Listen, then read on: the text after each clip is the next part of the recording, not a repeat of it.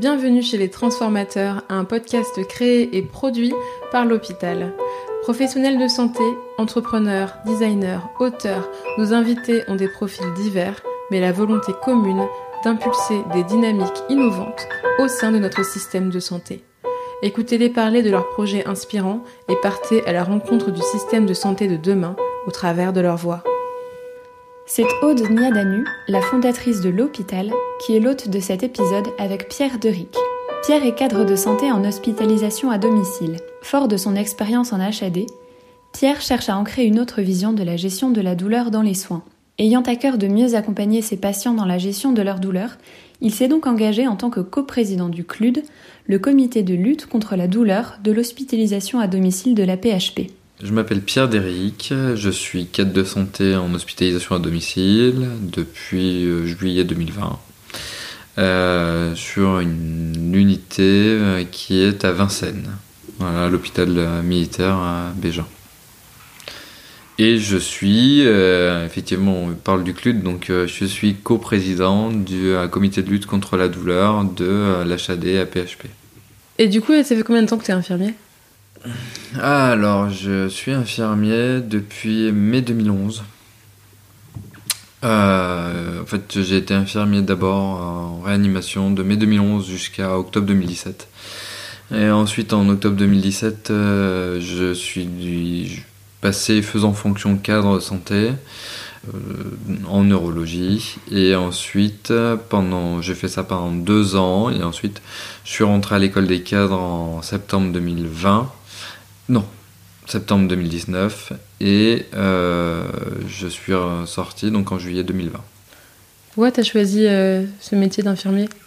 Parce que alors, ça c'est bête, hein, mais euh, ma mère était infirmière de réanimation pendant 35 ans à, l'hôpital de Bayonne. Et du coup, en fait, bah, j'ai toujours bercé dedans. Je suis allé la voir dans son service, toujours été baigné dedans et voilà. Donc euh, pour moi, c'était une évidence que je devais faire infirmier derrière. Ah, ça nous fait un point commun, euh, sauf que moi, je suis pas devenue infirmière. et d'ailleurs, j'ai interviewé ma mère dans le podcast aussi, euh, à l'épisode 19 ou 20, je sais plus. ok, donc c'est une vocation. une vocation, ouais. Parce que t'admirais ta mère pour ça et t'as eu envie de faire la même chose.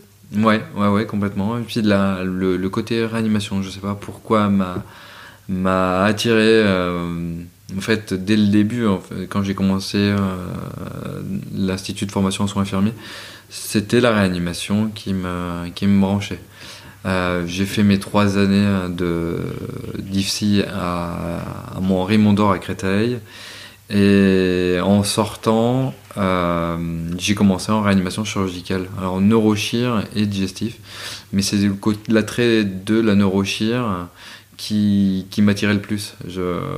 J'adore, la neurochirurgie parce que je trouve que c'est une, spécialité hyper fine et, le, fonctionnement de le, fonctionnement du système nerveux euh, chez l'homme, moi je trouve ça incroyable. Et ce que je retrouve après derrière dans le, la lutte contre la douleur parce que c'est euh, des informations nerveuses. Est-ce que tu as une anecdote ou euh, un moment qui t'a marqué euh, justement depuis le début de ta carrière euh? Une anecdote qui a... Non, je, comme ça je, je vois pas. ça a été très riche dans toutes les expériences que j'ai eues, que ce soit en réanimation. La réanimation neurochirurgicale et digestive, après la réanimation chirurgicale polyvalente où on avait des patients polytraumatisés, euh, j'ai eu des contacts avec euh, des anesthésistes et médecins réanimateurs qui étaient vraiment, vraiment géniaux, parce que euh, parce qu'ils sont, ils sont toujours, ils nous mettent dans une posture apprenante tout le temps. Et la médecine évolue toujours et du coup le métier d'infirmier permet de, de pouvoir toujours continuer à apprendre. Et ça je trouve ça je trouve ça hyper hyper important. Euh, après, en tant que euh, faisant fonction cadre ou même de cadre, c'est d'autres expériences que j'ai eues. C'est une autre approche de l'humain et une autre approche de la prise en charge des patients. Alors, en tant que cadre, c'est indirect parce que je, je m'occupe d'une équipe qui va prendre soin mais j'applique et je fais appliquer des règles en termes d'hygiène et de sécurité comme je contrôlais en réanimation. Mais tu prends soin de ton équipe aussi, d'une certaine manière. Je prends soin de mon équipe et j'essaye de la faire évoluer. Le, but, c'est de, de, faire développer les compétences de chacun dans l'équipe.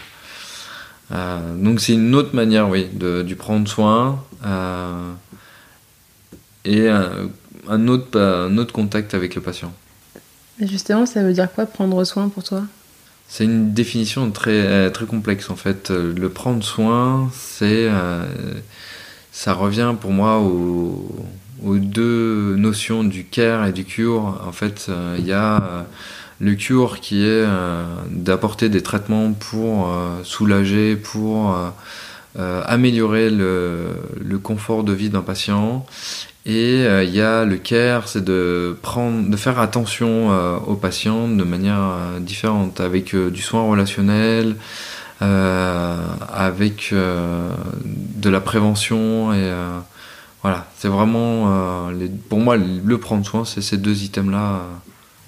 Et alors comment est-ce qu'on équilibre entre ces deux notions du care et du cure? Comment est-ce que c'est fait aujourd'hui? Est-ce que tu penses qu'on a trouvé un bon équilibre? En fait, je pense qu'on adapte en fonction des situations. Est-ce qu'on a trouvé un bon équilibre tout le temps? Je pense pas que c'est enseigné de trouver l'équilibre. Euh, mais tout le monde ne trouve pas l'équilibre entre le care et le cure. Il y a plusieurs profils de, professionnels. Il y en a qui vont être très attachés euh, justement aux thérapeutiques et d'autres qui vont être plus attachés euh, aux situations relationnelles et à la prévention. du coup, enfin, il y a aussi des professionnels qui arrivent très bien à, l'adapter aux patients et à faire des, deux, hein, bien entendu. Mais je pense pense pas qu'on le valorise finalement suffisamment et on oriente de plus en plus les infirmières sur le cure que sur le care. Euh, moi j'ai fait un mémoire sur euh, en école des cadres sur le dossier patient informatisé mhm. et je partais de l'observation des infirmiers en, salle, enfin en salle, en hospitalisation euh, traditionnelle euh, qui, avaient, qui se baladaient avec leur chariot ordinateur et qui passaient plus de temps sur l'ordinateur qu'auprès du patient. Et euh, en, regardant au plus près, les, infirmiers euh, cochent des soins prescrits, et, mais le, le, soin relationnel, le, le rôle propre de l'infirmier n'est pas bien tracé dans le dossier de patient informatisé. Et le dossier patient informatisé même n'oriente pas l'infirmier, n'oriente pas le professionnel vers ce soin-là. Il va le, plutôt l'orienter sur tout ce qui est prescrit. Est-ce que tu veux dire que qu'on coche les actes et finalement quand on va passer du temps à discuter avec un patient pour euh, par exemple le déstresser, ça on pourra l'écrire nulle part? C'est moins bien quantifié. On pourra le mettre si vous voulez dans des, dans des transmissions ciblées. Euh, faire un item sur un patient anxieux ou comme ça, mais en, vrai, sur un diagramme de soins, on le retrouvera moins bien. Euh, ça sera pas aussi bien prononcé que la prise de sang ou euh, le traitement de 8 heures ou euh, l'antibio de midi. Enfin, c'est intéressant. Donc comme c'est pas écrit, on peut avoir l'impression que ça a moins de valeur. On pourrait, ça c'est parce que le, professionnel s'axe sur ce qui lui est dicté dans, sa, dans son diagramme quand il prend son ordinateur. Il ouvre la page de son patient. Qu'est-ce qu'il a en premier? C'est euh, les traitements, les horaires à respecter, les antibiotiques, les horaires à respecter et euh, le soin relationnel finalement de discuter avec le patient qui est anxieux. Bah, c'est pas dans la to-do list. Bah non, c'est pas dans la to-do list. En fait, c'est à l'infirmier de prendre le temps justement d'aller discuter avec le patient. Pareil, dans la préparation au, bloc opératoire, euh, on va parler de prémédication. On ne cochera pas un temps de dialogue avec euh, le patient pour savoir en fait qu'est-ce qui l'angoisse euh, à aller au bloc opératoire. Et qu'est-ce que tu en penses? On devrait la rajouter la case? Ah bah je pense que oui. mais là-dessus, on retrouve bien souvent des infirmiers qui nous disent que finalement ils n'ont pas le temps nécessaire dans la journée. Oui, parce que j'imagine que le, problème, c'est pas que les infirmiers n'ont pas envie de le faire, c'est qu'on leur laisse pas la possibilité de le faire et que euh, le temps qu'on vous laisse pour chaque patient, c'est le temps qui correspond aux cases à coucher. Oui, c'est ça. C'est ça. Et en plus, euh, quand vous cochez la case de manière informatique, ça horodote votre soin. Donc, euh, si votre soin est en retard, si déjà il change de couleur, il devient rouge pour être plus pour vous alerter. Donc, ça met une pression supplémentaire aux, soignants pour qu'ils s'axent encore plus sur le soin prescrit plutôt que sur le soin de son rôle propre. Parce qu'il ne veut pas prendre de retard sur ce qui a été, euh, sur ce qui a été prescrit. Et comment tu le vis ça et comment le vivent tes collègues? Euh, ça fait quand même une sacrée pression euh, sur les, infirmiers, mais finalement, avec l'ordinateur, j'ai l'impression qu'ils le voient de moins en moins, cette pression-là, cette pression parce que ils, euh, programment leur journée, ils planifient leur journée en fonction de ces soins prescrits.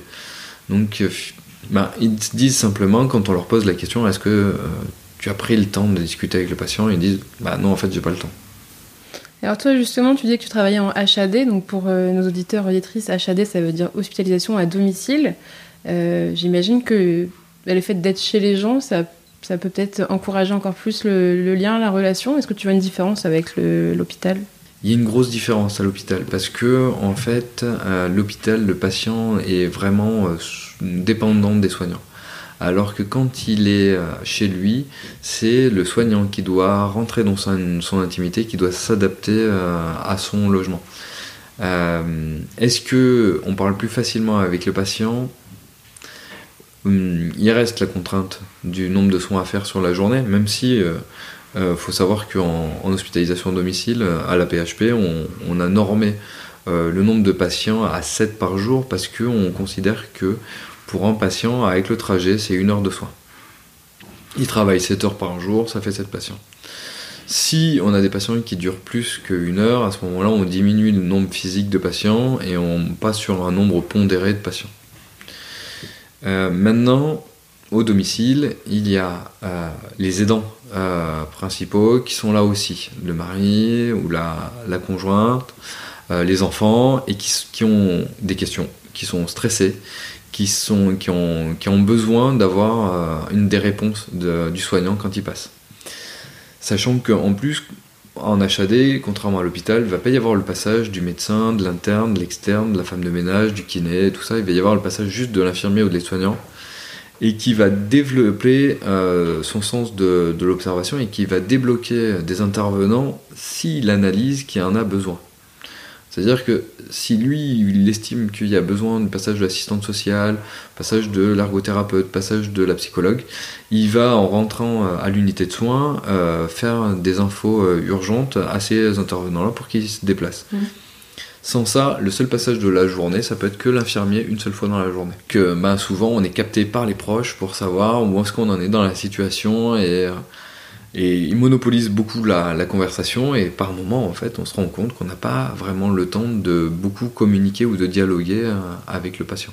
Et j'imagine bien que euh, parler avec les dents, c'est pas une case à cocher non plus. Et c'est pas non plus dans les cases. Et alors là aussi, il faut prendre en compte cet aidant, il faut le rassurer. On peut lui aussi lui proposer le psychologue s'il en a besoin aussi. Ça, c'est pris dans la, prise en charge de l'hospitalisation à domicile.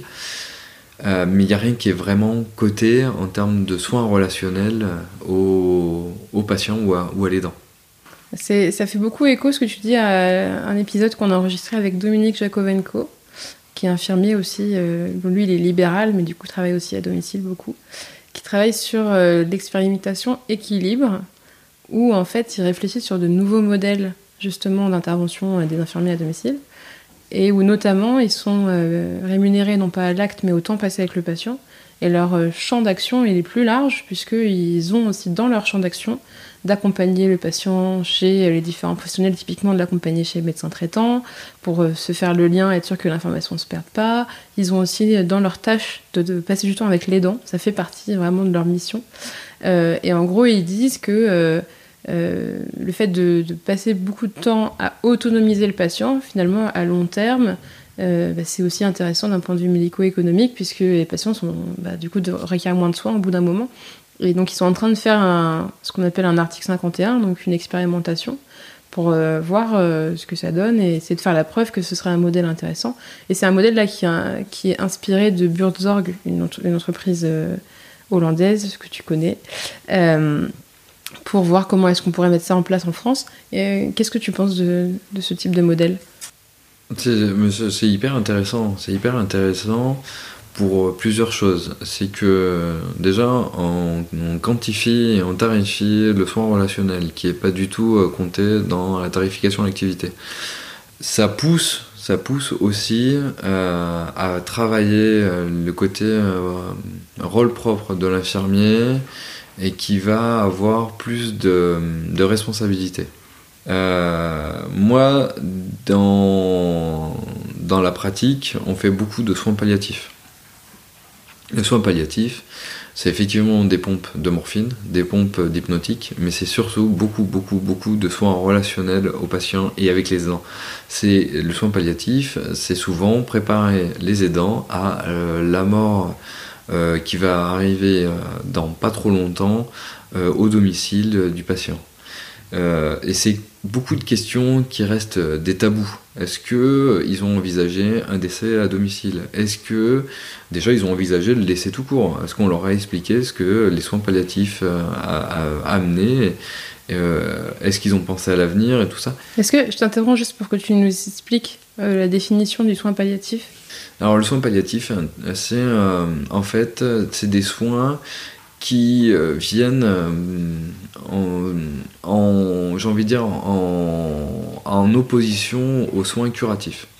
Euh, on sait que la maladie est grave et qu'il faut un accompagnement pour maintenir un degré de vie, un degré de vie raisonnable et soutenable. Donc il peut y avoir des soins palliatifs légers et après il peut y avoir des soins palliatifs lourds. De manière générale, c'est plus pour soulager la douleur, c'est ça? Pas que, c'est pour soulager la, pour soulager la douleur, mais aussi soulager l'esprit euh, du patient, qui se voit dégradé euh, beaucoup.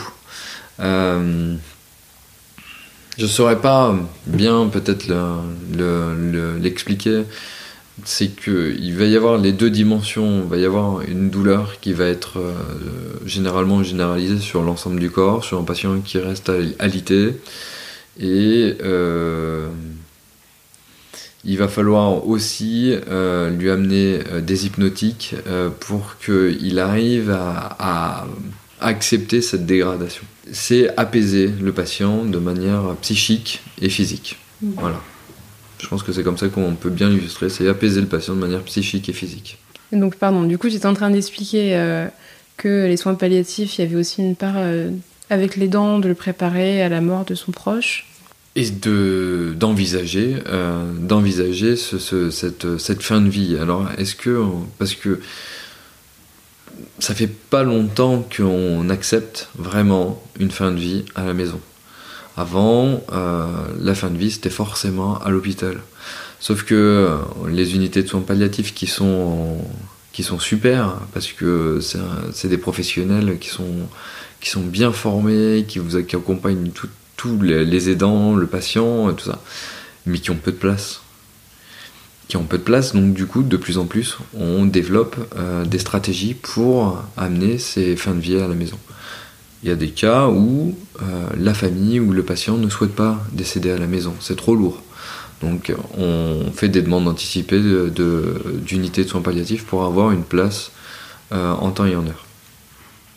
On peut débloquer, si c'est à la maison, on peut débloquer des fonds exprès pour faire du soin palliatif à la maison avec des auxiliaires de vie euh, et des aidants supplémentaires. La question de l'accompagnement à la fin de vie, c'est c'est assez compliqué à mettre en place. C'est assez compliqué parce que c'est quelque chose dont on n'a pas l'habitude de parler et dont on, ne souhaite pas vraiment parler. On n'est pas, on pas suffisamment libre en fait dans la vie de tous les jours de parler de la mort. C'est, un sujet très compliqué. Du coup, nous, on en fait en hospitalisation à domicile, mais on a une psychologue qui euh, euh, intervient sur les patients, sur les aidants pour les accompagner. Mais on peut se faire aussi aider par des réseaux euh, de soins palliatifs qui sont en Ile-de-France, euh, avec des médecins, des psychologues, des infirmiers de coordination, qui nous aident dans cette prise en charge euh, et qui ont un contact autre du patient. J'imagine quand même que ça demande vraiment une formation très spécifique pour, du coup, pour gérer ces soins palliatifs. Est-ce que les personnes qui se retrouvent face à cette situation-là, elles ont toutes l'occasion de se former là-dessus Ah, ça, c'est une bonne question. Alors, non. Toutes ces personnes, tous les infirmiers de mon équipe n'ont pas été formés aux soins palliatifs. Euh, on, a une, on propose une formation aux soins palliatifs euh, sur plusieurs jours en hospitalisation à domicile. Euh, mais il faut pouvoir détacher du temps aux professionnels pour pouvoir les envoyer justement plusieurs jours en formation. Euh, la configuration de l'hospitalisation à domicile fait qu'il y a 15 unités de soins du département adulte qui sont réparties sur Paris et la petite couronne.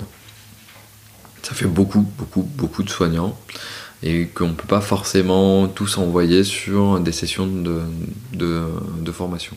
Maintenant, il y a des comités de soins palliatifs avec des référents soins palliatifs dans les unités de soins qui rapportent les informations qu'ils obtiennent pendant les, réunions du comité. La plupart des infirmiers sont demandeurs de cette formation. Parce que c'est le, soin palliatif, c'est peut-être le, soin technique, mais le plus lourd euh, en termes de relationnel euh, avec le patient et les aidants. Et puis c'est aussi de la gestion des émotions. Ce que j'allais te demander, parce que Là, on parle beaucoup de ce dont a besoin le patient ou les dents en face, mais j'imagine que du point de vue de l'infirmier, c'est hyper dur d'être confronté aussi à, la mort, à, ces discussions-là qu'il faut avoir. Et comment est-ce qu'on arrive aussi à se protéger personnellement Parce que ça doit être hyper touchant et difficile aussi pour l'infirmier. Ça dépend des professionnels. Les professionnels se créent des, des, des carapaces. C'est un costume qu'ils mettent. On met le costume d'infirmier. Moi, quand j'étais infirmier en réanimation, j'avais, je quand je mettais mon, ma tenue, je mettais mon, costume d'infirmier. Euh, et quand je l'enlevais, je le laissais au vestiaire. Et en fait, c'est comment laisser euh, tous ces problèmes qu'on avait vus sur la journée euh, au vestiaire.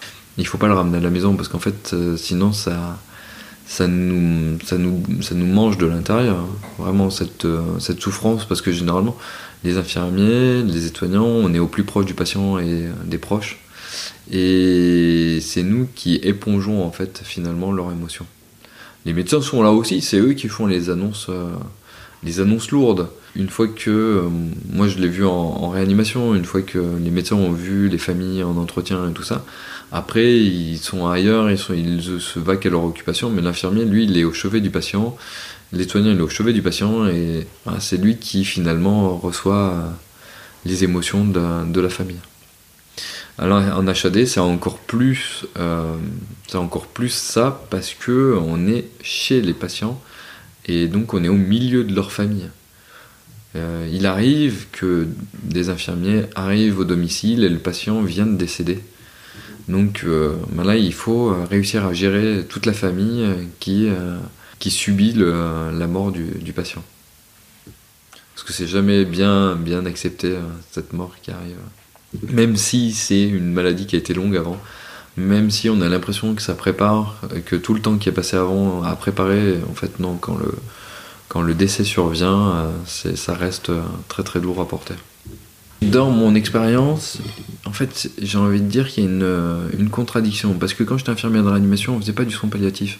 On faisait du tout pour rétablir le patient. Alors que maintenant, en soins palliatifs, on fait tout pour accompagner le patient euh, vers euh, un décès, euh, vers une mort digne.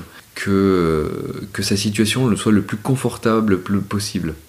Donc, bah, on arrête de le techniquer et on lui met des soins qui l'apaisent.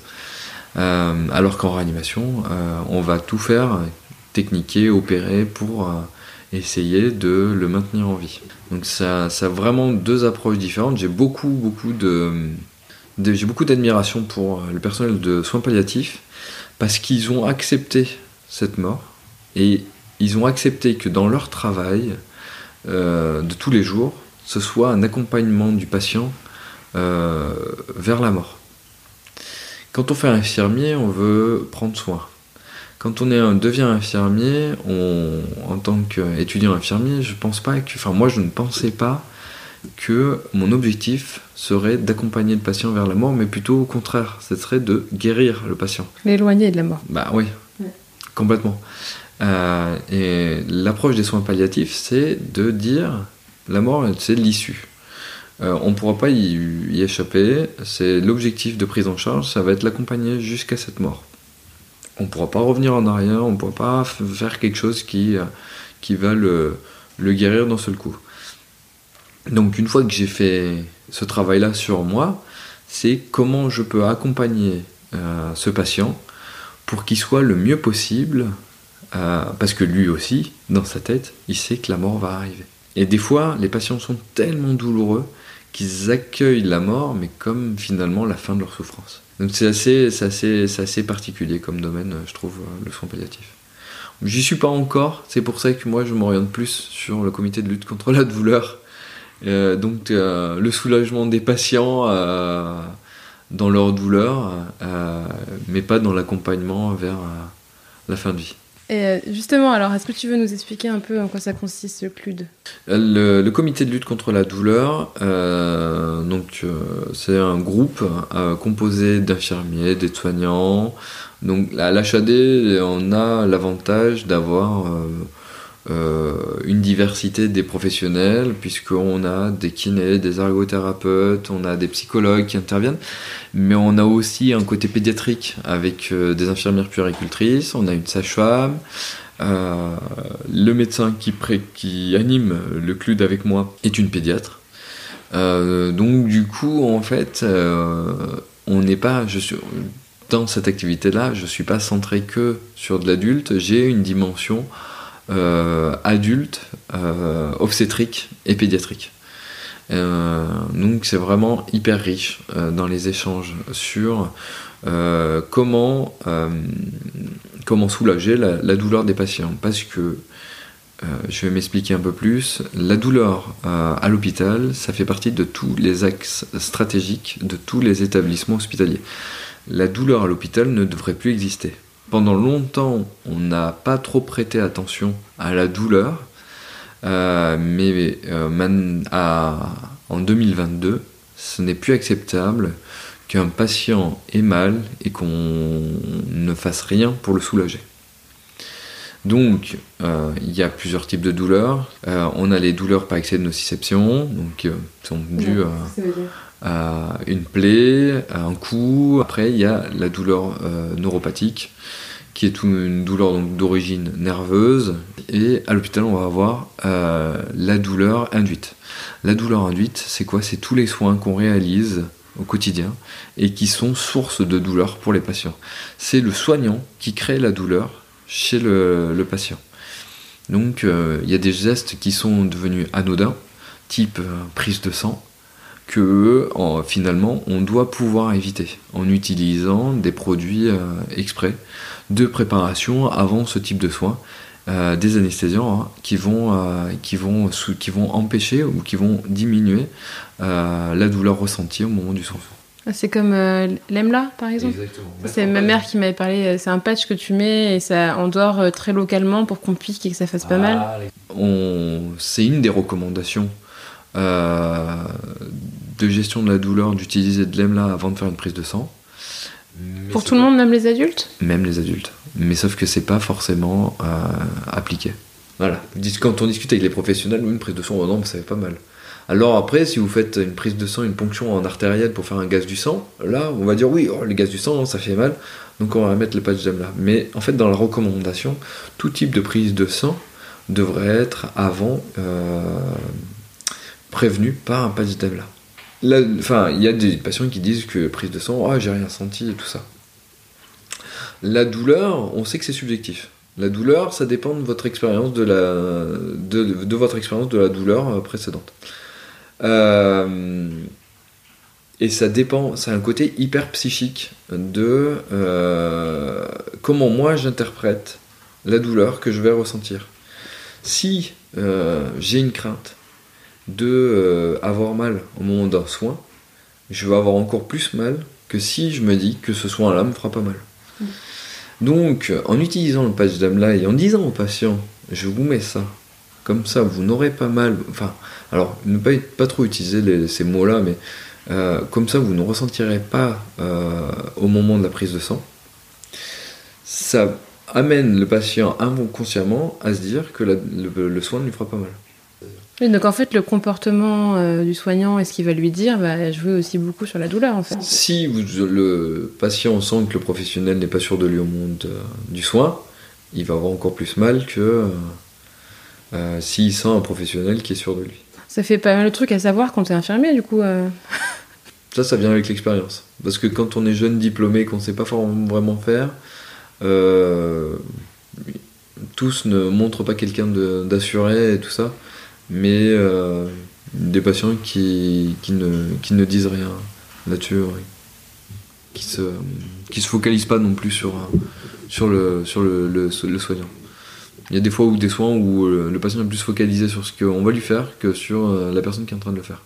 Et alors, du coup, le CLUD, comment il agit? Le CLUD, on fait des réunions, on diffuse des informations, on travaille sur euh, des différentes activités. Euh, bah, pour là en ce moment, on est en train de travailler sur un flyer d'information aux patients et aux aidants sur les pompes, enfin sur les traitements morphiniques en HAD pour euh, que euh, les patients ou les aidants aient une, une autre idée des traitements morphiniques. Parce que les traitements morphiniques sont très très mal acceptés et très très mal vus par les patients et les aidants. C'est ça que ça fait peur la morphine, ça a l'air grave, on se dit qu'on va être accro. C'est ça. C'est ça. Alors que dans le flyer, on va bien expliquer que si on suit les thérapeutiques, euh, il n'y a pas de risque d'addiction.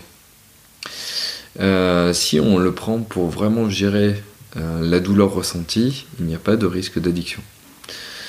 Mais c'est vrai aussi qu'il peut y avoir un sous-dosage des traitements, il y a un surdosage des traitements. Donc il faut euh, alerter quand le traitement n'est pas efficace, quand on continue à ressentir euh, des douleurs malgré le traitement. Ou euh, il faut alerter quand on sent une patient qui est un petit peu plus somnolente ou a une respiration un peu plus lente.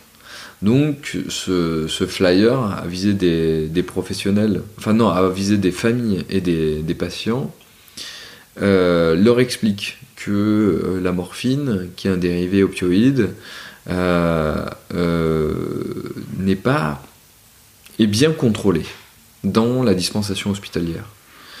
Et que n'est pas si risqué que ça.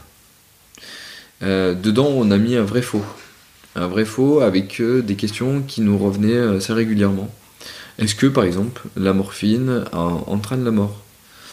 Alors donc c'est bien précisé que euh, la morphine n'entraîne pas directement la mort, mais peut être utilisée dans des cas type soins palliatifs pour apaiser le patient et que cet apaisement va, euh, comment dire, progresser vers le, décès du patient. Mais ce n'est pas le traitement directement qui va euh, tuer le patient. Je trouve ça intéressant que tu aies choisi comme exemple euh, un flyer, parce que on pourrait avoir l'impression qu'un flyer c'est pas grand chose, que c'est un petit truc comme ça, que c'est pas une grosse action, alors qu'en fait là, dans ton exemple, on comprend tout de suite l'impact que ça peut avoir euh, d'avoir un outil simple que tout le monde peut lire, comprendre, garder chez lui, et que derrière, ça va vraiment jouer sur l'information des gens, sur est-ce qu'ils acceptent un traitement qui va vraiment soulager leur douleur, sur euh, toutes ces idées reçues qu'on peut, euh, voilà, peut détruire, sur l'anxiété du patient, l'anxiété de sa famille. Enfin, en fait, les impacts sont vraiment multiples. et pourtant, on pourrait l'impression que c'est un petit truc, un flyer. Je trouve ça intéressant parce que nous, l'hôpital, c'est low-tech, c'est regarder tout ce qu'on peut faire, même si on n'est pas obligé de mettre euh, derrière euh, des énormes machines euh, qui calculent les algorithmes. et puis les transformateurs, c'est pour montrer aussi tout ce qu'on peut transformer par des actions de gens qui veulent les porter. Et du coup, ça illustre vachement bien. et ça me fait aussi penser au programme Carte Blanche, puisque bah, vu que c'est là qu'on s'est rencontrés, c'est aussi l'occasion de l'évoquer.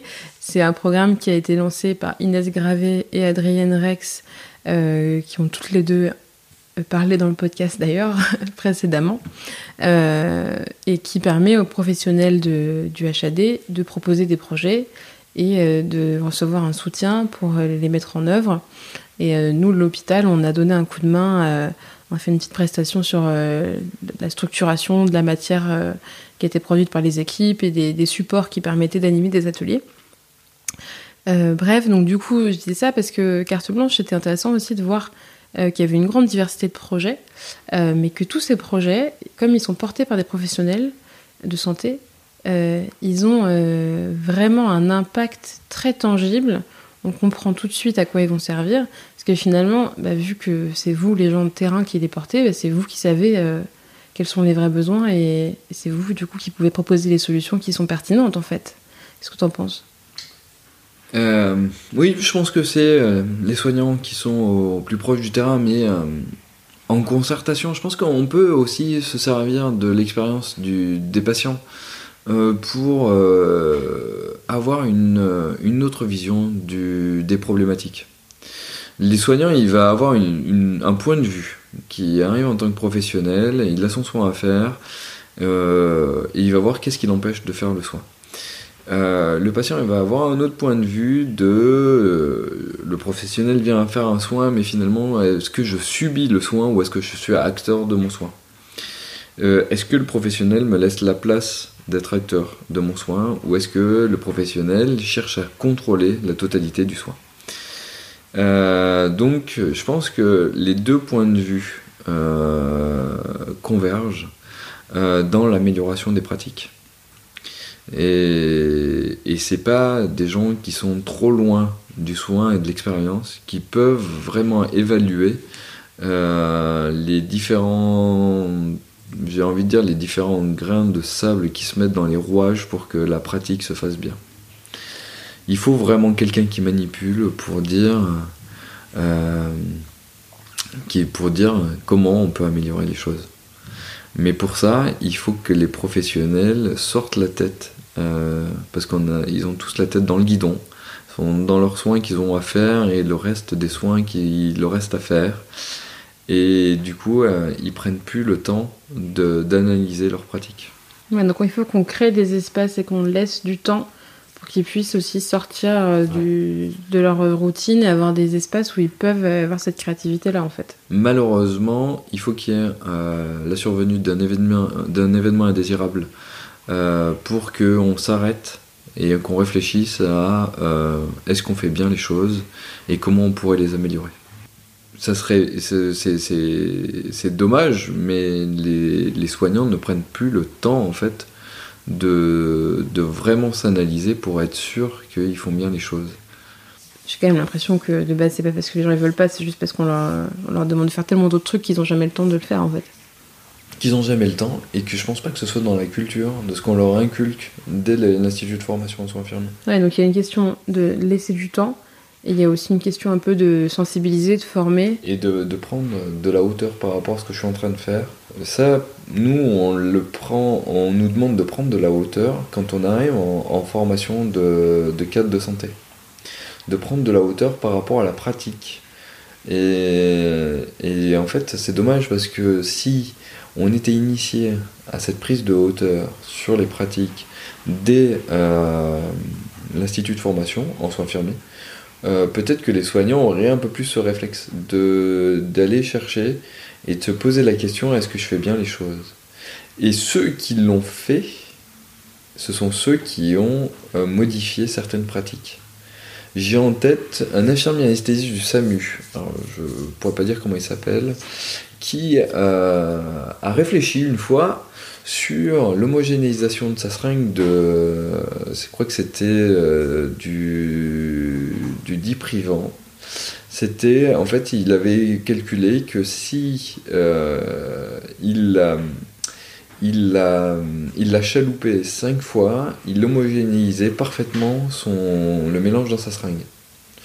Et que du coup, son traitement était encore plus efficace. Alors que normalement, on fait Alors qu'en fait, on le faisait pas forcément euh, dans la concentration, euh, qu'il n'y avait pas forcément une bonne manip euh, sur ces. Est-ce qu'il y avait vraiment une, tentative de, secouer un petit peu cette seringue pour homogénéiser vraiment parfaitement sa dilution? Alors je dis diprivant, mais je sais plus sûr en fait si c'est bien du diprivant, c'est peut-être autre chose.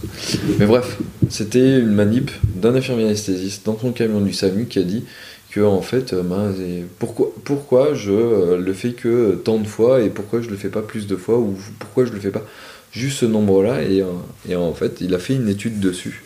et ils ont gardé en fait que cette manip, c'est comment réfléchir, comment réfléchir aux soins infirmiers. Comment réfléchir à nos pratiques de tous les jours et comment les améliorer.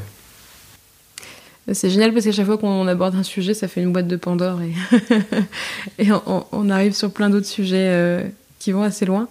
Euh, je reviens encore vers le, le et la douleur parce que euh, là tu parlais du coup du, côté de la thérapeutique et tu disais la douleur, la gestion de la douleur, c'est pas que de la thérapeutique. et du coup, c'est quoi d'autre? Alors, c'est justement la dimension psychique de la douleur. Euh, il y a des études qui ont démontré qu'on pouvait gérer la douleur euh, par l'hypnothérapie, par exemple. Euh, l'hypnose permettait d'amener le patient dans un état d'inconscient, de subconscience, où du coup il altérait complètement sa sensation de douleur. Alors que quand on regarde les mécanismes de la douleur au niveau nerveux, c'est une information qui part d'un endroit, qui remonte, qui va jusqu'au cerveau, et le cerveau fait une réponse pour que vous ayez un mouvement réflexe. Euh, là, avec euh, l'hypnose, en fait, on arrive à amener le patient vers euh, ailleurs. En fait, j'aimerais savoir ce qui fait de toi un transformateur. Alors, c'est qu'est-ce qui fait que je me sens transformateur ou que je suis réellement transformateur? Parce que comme ça, je me sens pas, moi, transformateur dans la vie de tous les jours. J'essaye juste de. En fait, j'essaye de m'engager euh, le plus possible pour améliorer des pratiques. Euh, de pouvoir transmettre un message euh, aux professionnels avec qui je travaille. Euh, donc j'ai eu l'opportunité d'être, euh, d'animer ce groupe euh, de, lutte contre la douleur.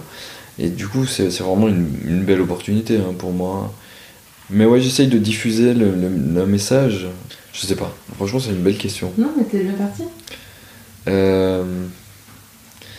c'est que, alors, les, les, soignants peuvent avoir accès à tout un panel de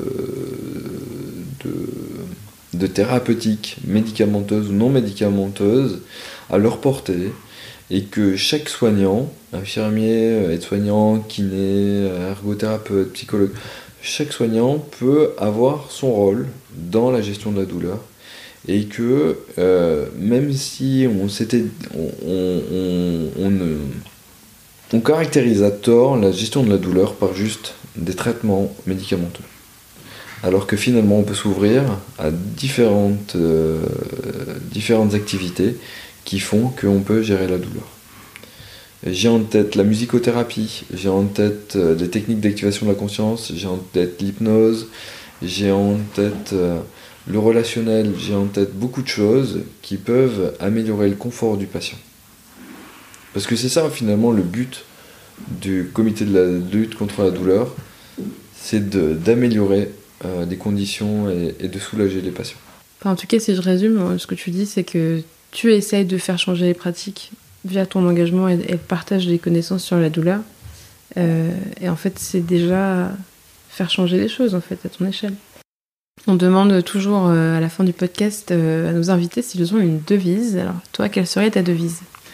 C'est une, bonne question. J'y ai beaucoup réfléchi. Est-ce que j'ai une devise? Mais j'ai pas de, devise. J'ai plutôt un leitmotiv euh, dans, dans, mon projet professionnel, c'est euh, de se donner les moyens pour toujours progresser. Euh, voilà, c'est ça. C'est de chercher à, toujours se progresser. Bah, écoute, si tu le fais personnellement, j'imagine que ça a aussi beaucoup d'impact sur les gens autour de toi.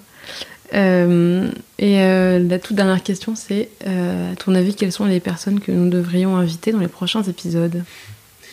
Je pense que j'ai envie de conseiller quand même le docteur Gadebois, Edith, euh, qui est donc la, la, la coprésidente du, du, comité de lutte contre la douleur.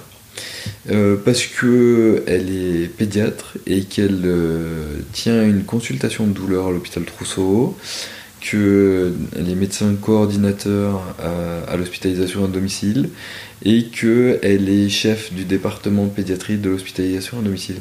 C'est plein de casquettes sur euh, une dame très dynamique euh, euh, et qui a une approche de, beaucoup de choses qui est hyper intéressante.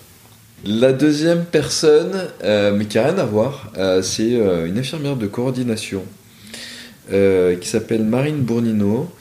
Je l'ai rencontrée quand j'étais en neurologie à la Pitié-Salpêtrière. Elle a monté avec une autre infirmière de coordination un projet hospitalier qui s'appelle Jump et qui accompagne en fait les patients qui ont des pathologies neuro, qui font la transition de la prise en charge en pédiatrie vers euh, la prise en charge adulte. Et euh, donc euh, elles font tout cet accompagnement-là. Donc elles ont fait toutes les deux un, master en coordination. Et donc qui a encore beaucoup d'autres projets et sur, comment dire, se donner les moyens de toujours progresser. Marine est vraiment motivante pour ça et hyper intéressante. Mais en tout cas, merci beaucoup. Euh, merci pour ton temps, euh, pour ce partage euh, de ta vision de ton métier et de, et de tes engagements, en fait, pour, que, pour apaiser les patients. Bah, c'est le terme que je retiens, je pense, de tout ce que tu as dit, le terme d'apaiser. c'est une belle, belle vision du prendre soin, je pense, aussi. et du coup, j'ai trouvé vraiment ça très inspirant et je te remercie d'avoir pris le temps. Merci d'avoir écouté cet épisode. Peut-être qu'il a résonné avec vos convictions ou vous a donné des ailes pour concrétiser vos idées. En tout cas, vous n'êtes pas seul. Nous sommes des centaines à vouloir transformer notre système de santé et nous avons créé un espace en ligne pour échanger et pour nous entraider. Pour nous rejoindre, rendez-vous sur notre site l'hôpital.care, l .care, rubrique communauté. Et pour nous aider à faire connaître le podcast, parlez-en autour de vous, mettez-nous 5 étoiles et abonnez-vous sur les plateformes de votre choix. Ça nous aiderait énormément. Merci et à bientôt pour le prochain épisode.